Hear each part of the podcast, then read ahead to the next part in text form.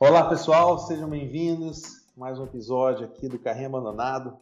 Hoje a gente está com uma visita ilustre, né? um cara que, que a gente conheceu e tem se tornado um, grande amigo, é, que é o Lúcio. O Lúcio tem aí 18 anos de história com a Sony, né? Começou no e-commerce é, quando o e-commerce estava começando, né? Então é, são histórias que se que caminham juntas né, durante esse período. É, é, professor convidado da FIA, um cara que manja muito, já passou por muita coisa para compartilhar um pouco aqui com a gente. Lúcio, seja muito bem-vindo. Obrigado por participar. Olá, Rodrigo. Olá a todos. Obrigado pela oportunidade e vamos para cima. Isso aí, show de bola. Lúcio, é, cara, vamos começar assim, né? Queria só entender com você, assim, quando você começou, como é que era o cenário, cara? Como é que era o cenário né, do e-commerce, né, o seu começo lá na Sony? Traz um pouquinho de contexto para a gente entender como é que era tudo isso. Tá bom.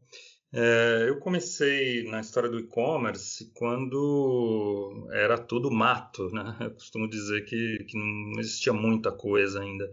É, em 98, eu participei como é, head de comunicação de um projeto chamado Planet Commerce. Foi o primeiro evento brasileiro de marketing para comércio eletrônico. Era uma aposta ousada, né? No, naquele ano, por exemplo, a gente fez o lançamento no evento da primeira carteira virtual do Banco do Brasil.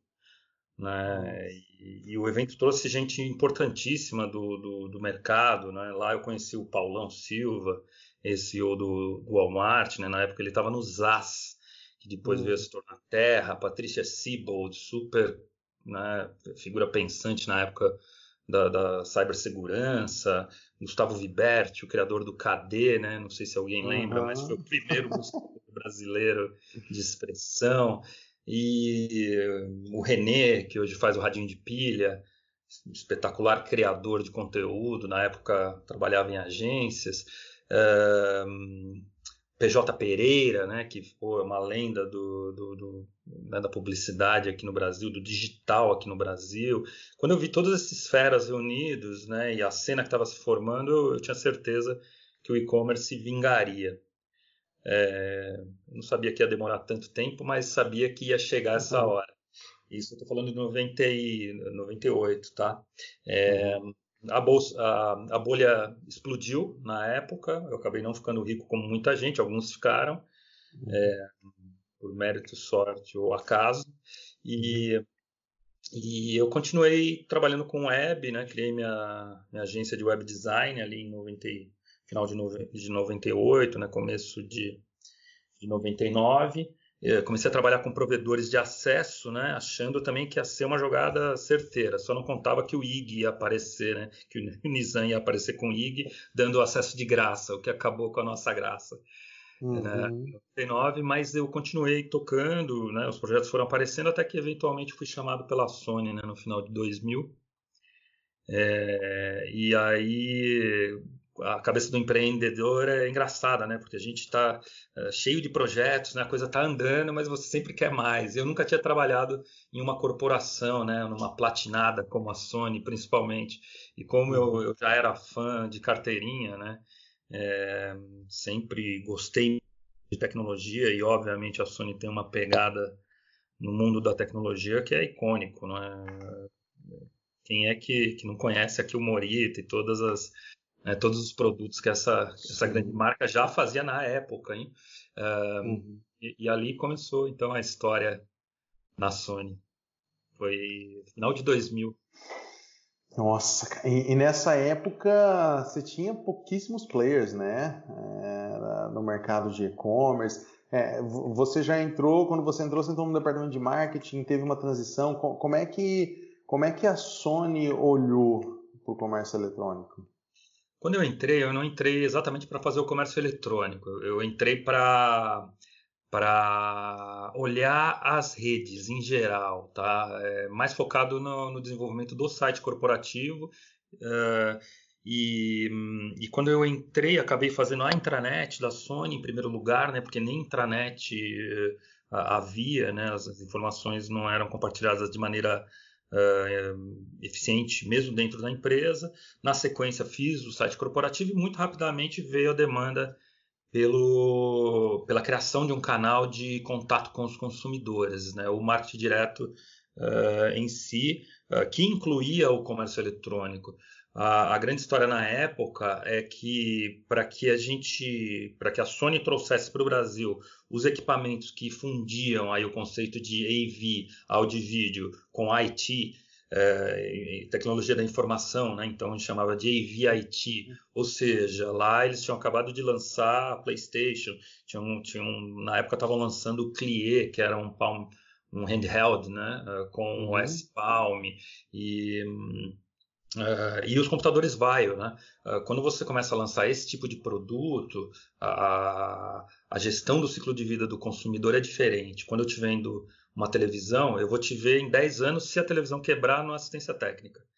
Quando você vende um computador, um, um PlayStation, um, né, um, um, handheld, no dia seguinte o consumidor está te ligando: Ei, cadê meu plugin? Cadê meu drive? Cadê meu. Uh, então era necessário repensar isso. E, foi essa missão que me deram ali em 2001. Uh, eh, então, eu trabalhei muito com a central de relacionamento, eu né, terceirizei, uh, tirei ela de dentro da Sony para uma empresa terceira que, né, uh, que faz isso muito bem e faz isso até hoje para eles, um, com processos, com métricas, né, com, com metas. E, e também a gente colocou de pé o comércio eletrônico. Né? O comércio eletrônico, na época, todo mundo achava é, que era basicamente colocar um carrinho de compras e fechar uh, a compra ali no site corporativo.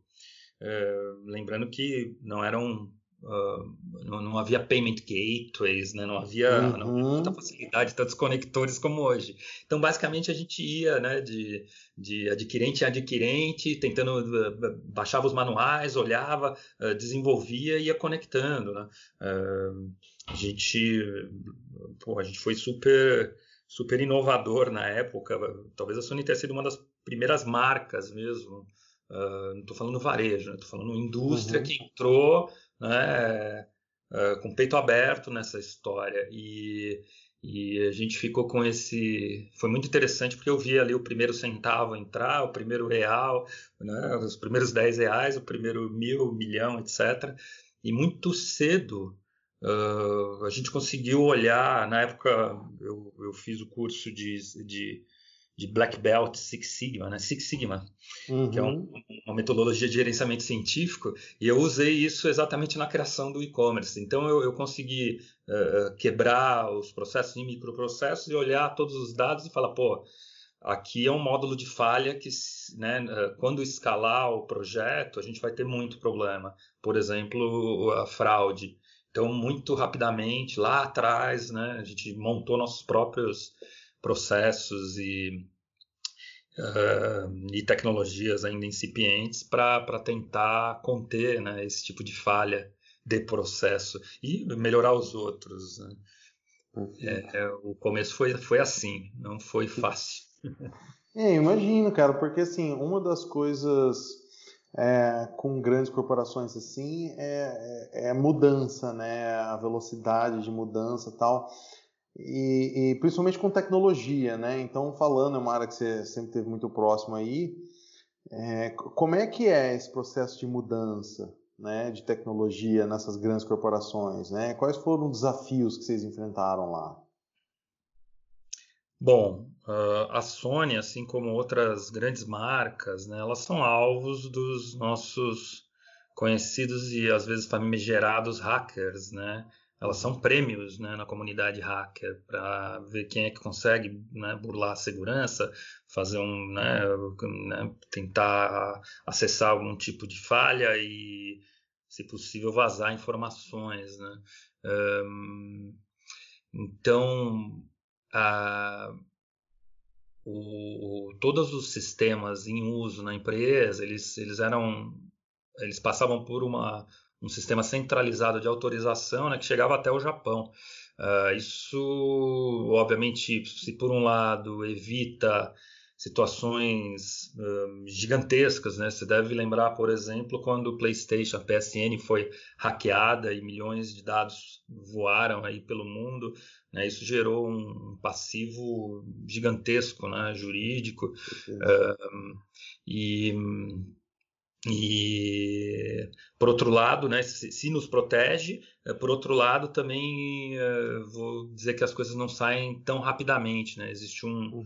Um principalmente na cultura japonesa, é, ela é muito consensual. Né? Então, você realmente tem que aparecer com, com um, um, argumentos muito convincentes. Né? Para você ter uma ideia, né, a, o questionário de segurança da informação para qualquer novo tipo de aplicação é, tinha mais de 360 perguntas.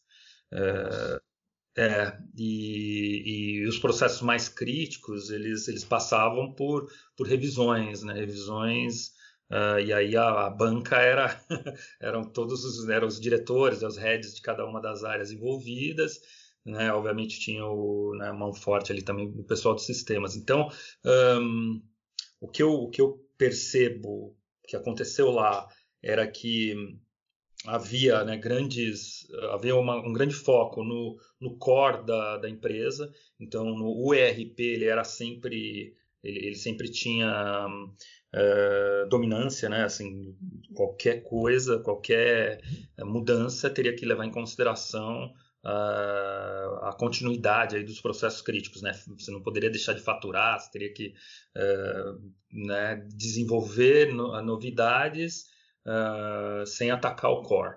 Bom, o e-commerce ele, ele sempre foi algo satélite, né?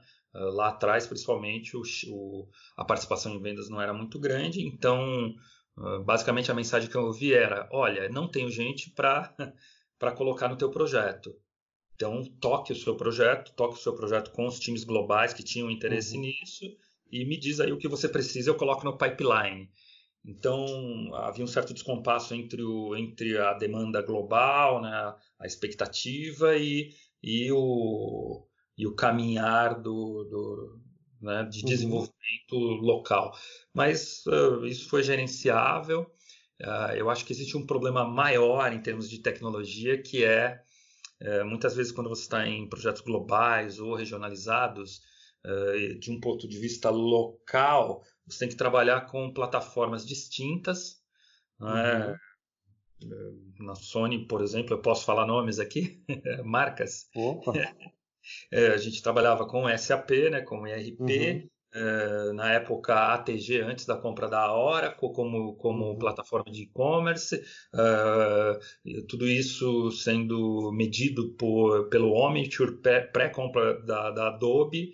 É, uhum uh, e gerenciando todo, toda a base de dados de clientes pelo Epiphany, que depois foi, foi comprado pela Infor.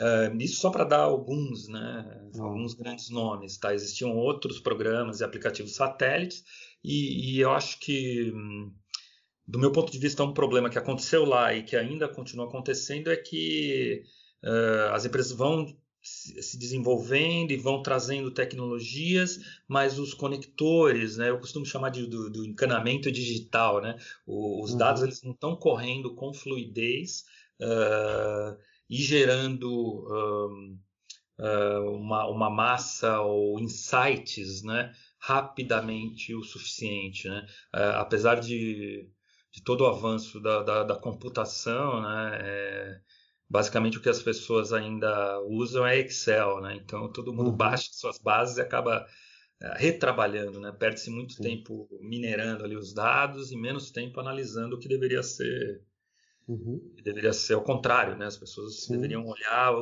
olhar os dados já partindo para os insights e, e as, as, explicações sairiam mais rápidas, as ações sairiam mais rápidas também. Eu uhum. Hoje em dia tenho trabalhado com consultoria para algumas marcas, né, e para alguns sites de e-commerce, e eu ainda vejo esse mesmo tipo de problema. Isso. É, então, isso que eu ia te perguntar, você acha que mudou, assim, igual todos esses problemas? É claro que, assim, facilitou, né? É, hoje, todas essas marcas que você mencionou, hoje tem seus marketing clouds e sales clouds, ele, né? Eles oferecem né, a banda inteira. né, é, para os clientes. Acho que isso, isso mudou bastante.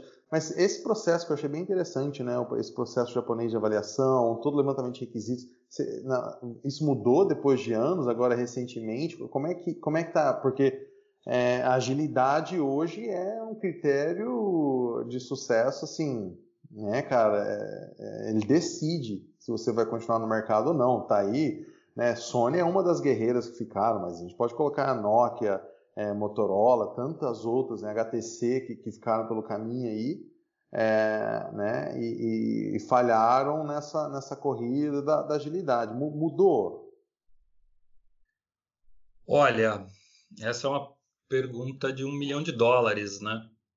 É, eu, eu diria que ainda é um processo mais lento do que o necessário, tá?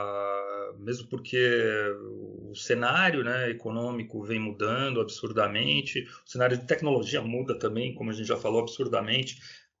Eu acho que, que as empresas mais conservadoras, uh, que não uh, entrarem na dinâmica uh, correta e fizerem o seu pulo para a nuvem rápido, elas vão perder mercado muito, muito rapidamente também. É, a minha, o meu último campo de batalha no, na tecnologia ali dentro da Sony era exatamente esse. O, o, a nossa última mudança de plataforma de e-commerce que aconteceu em 2015, ela é, foi exatamente sair de uma, de uma estrutura própria para a nuvem, para um projeto SaaS.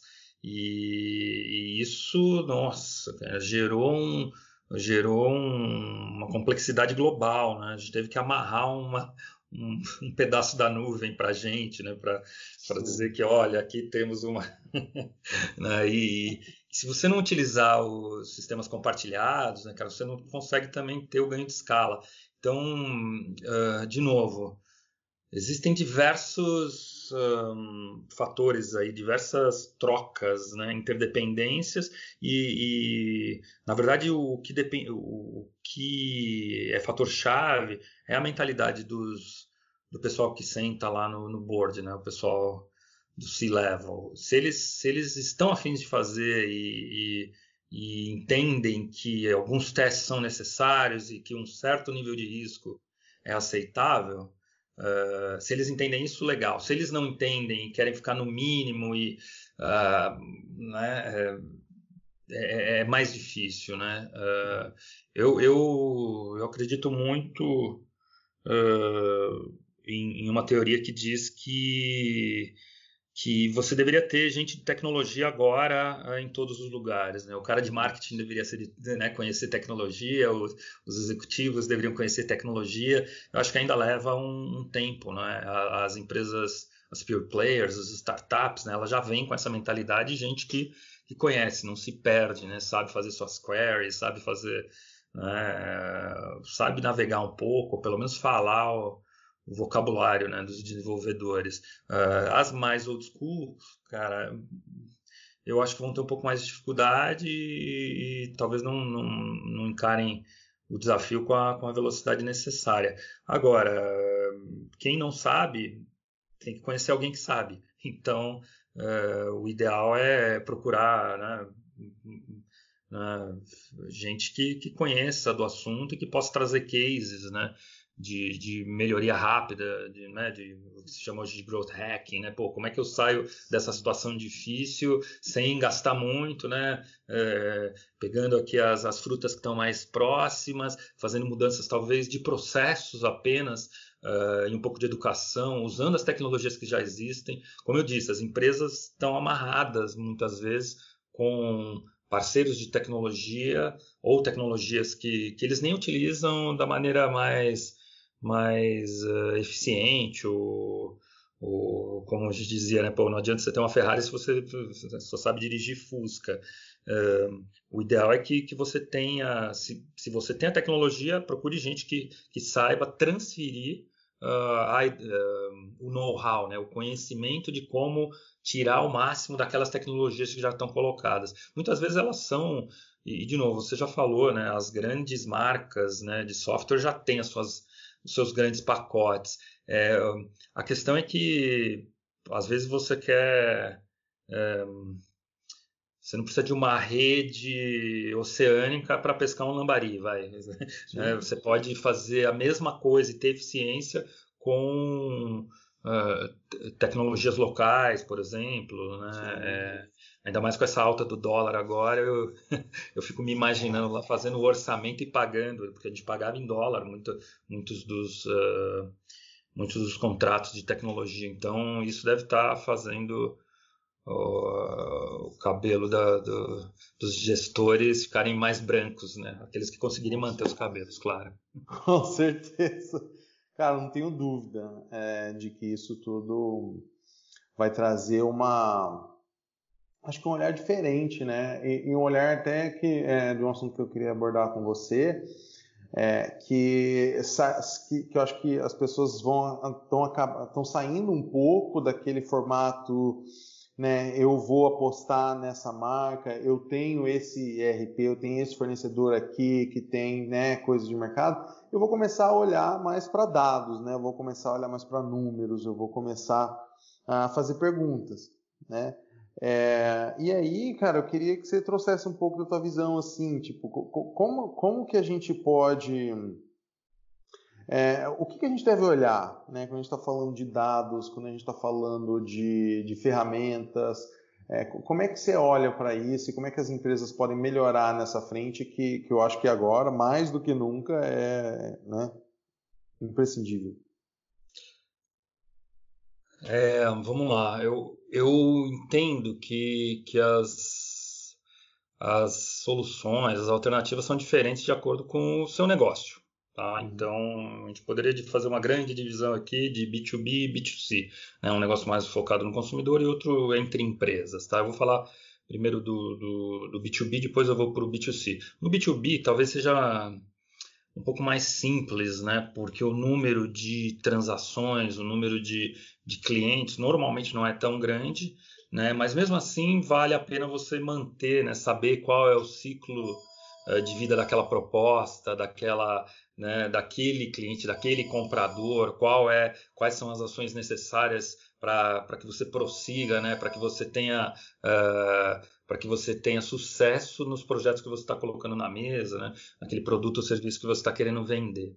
Tá? Uh, mas, de novo, é importante ter um, né, um produto ou serviço bom. Né? Não há marketing, não há uh, tecnologia, não há processo que salve uma, um, um produto ou serviço que não seja, que não traga uma proposição de valor única e diferenciada e legal. Agora, no B2C, que é mais a minha praia, uh, foi onde eu, foi onde eu, eu naveguei mais, né?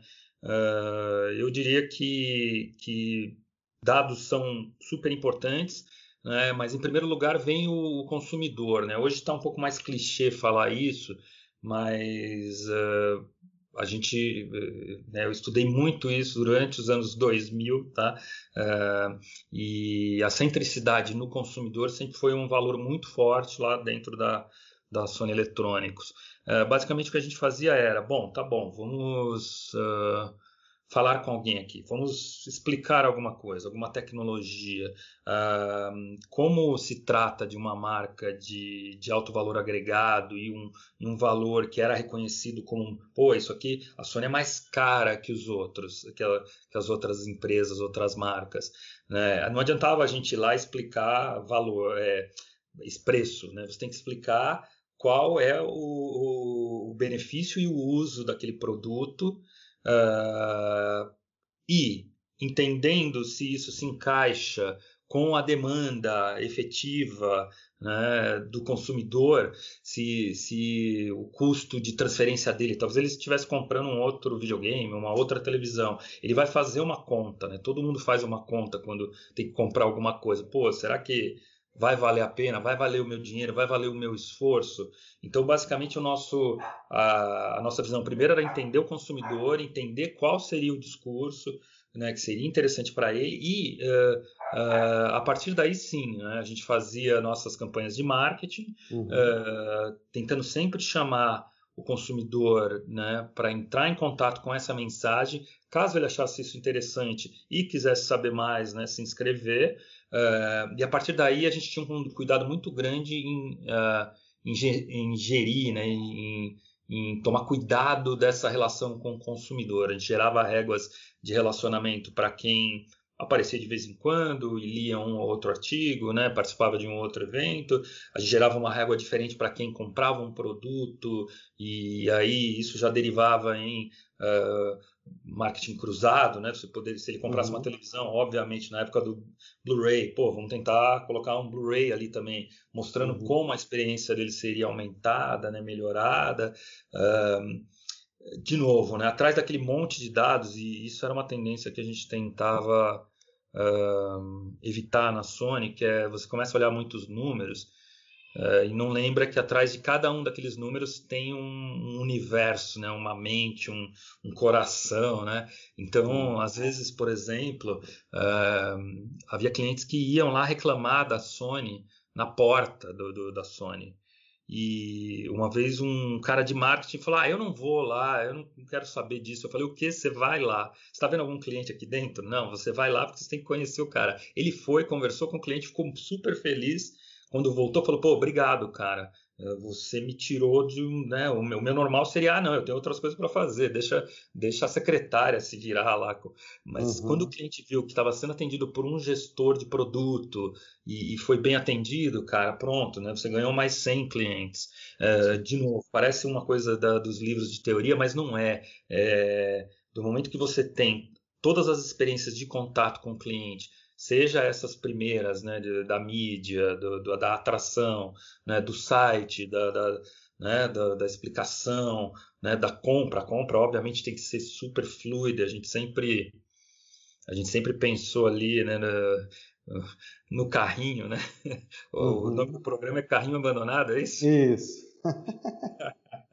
o carrinho não podia ser abandonado, cara. Primeiro porque não era um carrinho, era um, era um escorregador, né? Ele entrava ali, só é. saía é.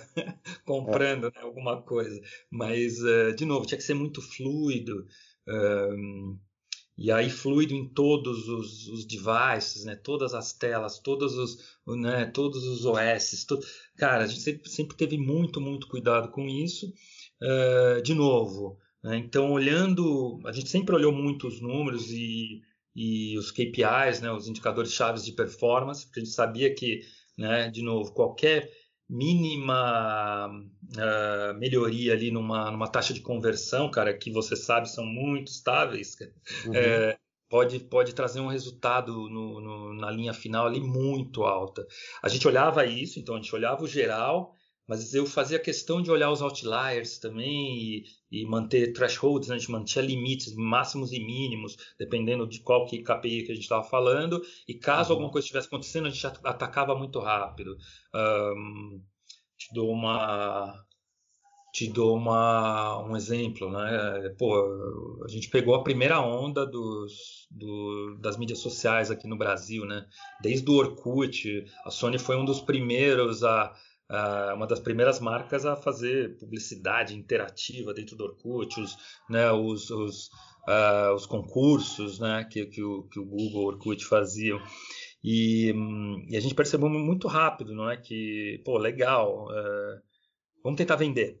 Era sempre a primeira, uhum. primeira ideia, né? Não, não, põe ali que vende. E não vendia, né? E ninguém entendia por quê, né? A gente via taxas de bounce, né? De, de, de desistência muito altas. Né?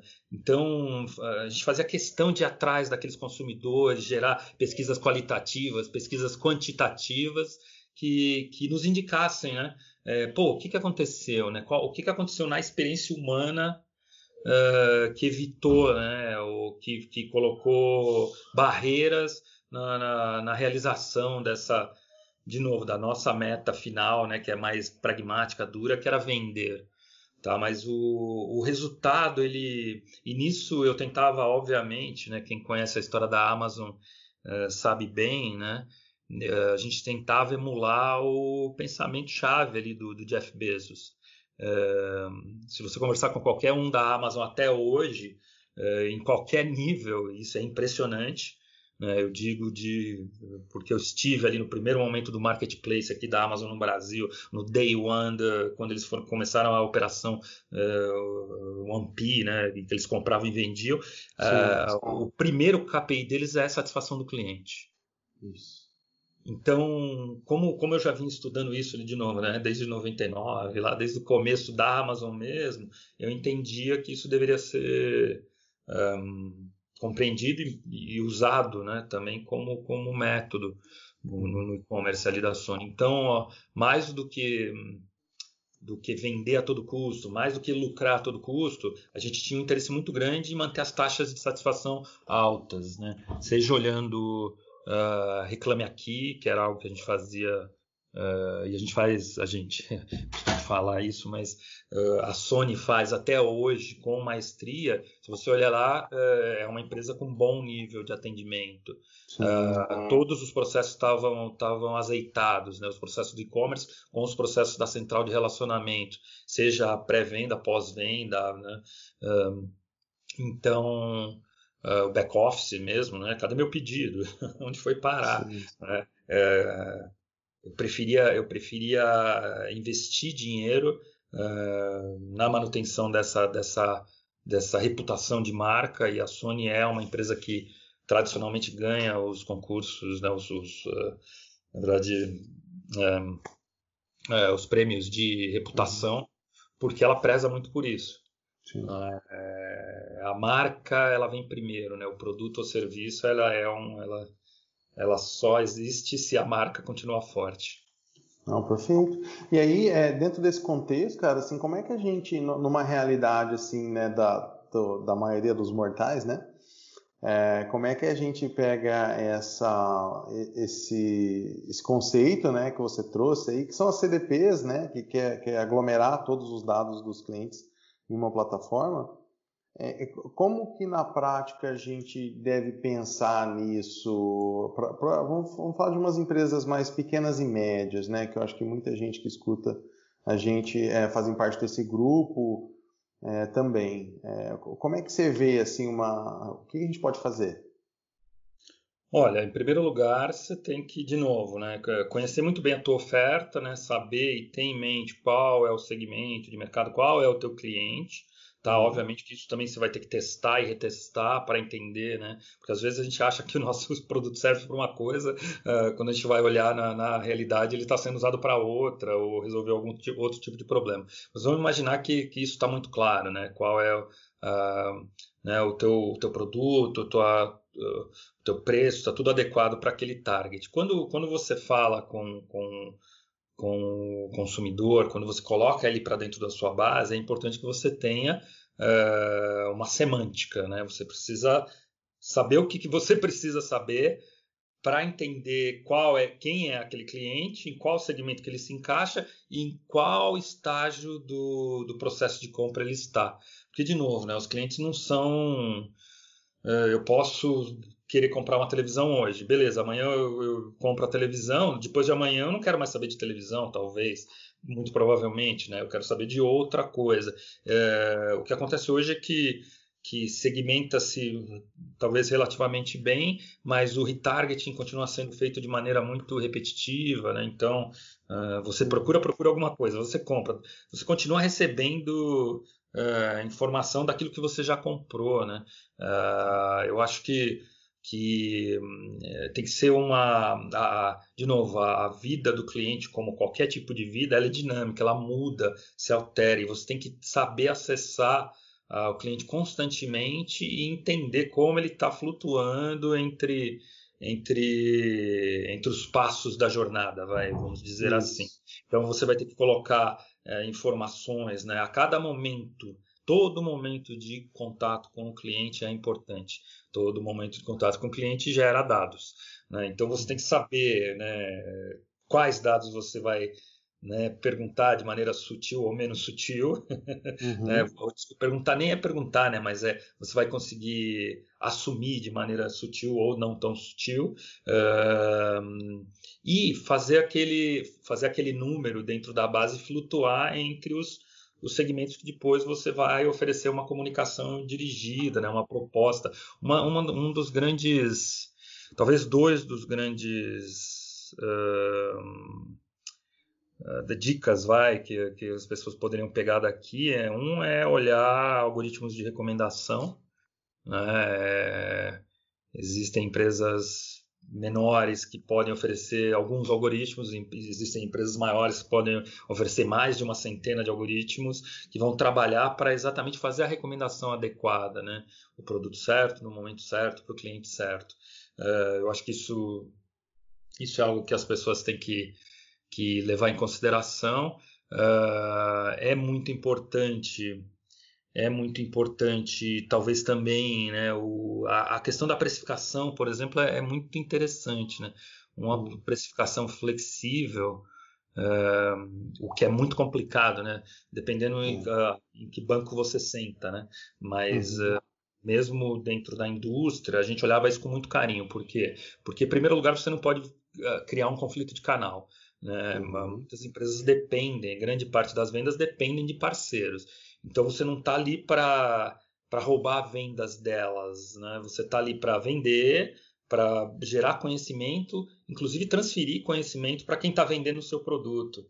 Né? Uhum. É, é, é, na Sony a gente fez muito, muito isso. Eu sentava com é, Submarino, com, com Americanas, com, com Sinova, com, com Magazine Luiza, com, com uh, varejos locais, regionais, desculpa, Uh, e, e, a gente passava informações, né? A gente falava, olha, cara, o que está saindo melhor é isso, é, né? que tal você posicionar de outra forma? Então, uh, eu acho que, de novo, né? Não existe um one size fits all, não existe uma resposta que, sirva para todo mundo, mas então é olhar o cliente, olhar os processos, olhar os indicadores que estão indo bem e, e, e, compartilhar, né? Compartilhar essa informação Uh, existem níveis de compartilhamento, claro, mas uh, e uh, principalmente agora com, com a Lei Geral de Proteção, Proteção de Dados, né, né, todo mundo tem que estar muito atento. Eu não estou falando de compartilhar informações pessoais, né, estou falando de compartilhar insights, tá? Uhum.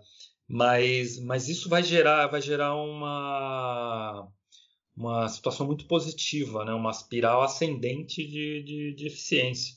É, é, eu, eu acredito muito nisso. Uh, óbvio que uh, né, as, você tem que acessar a base com uma certa frequência. Essa frequência não é, é de novo, igual para todos os tipos de produtos e serviços.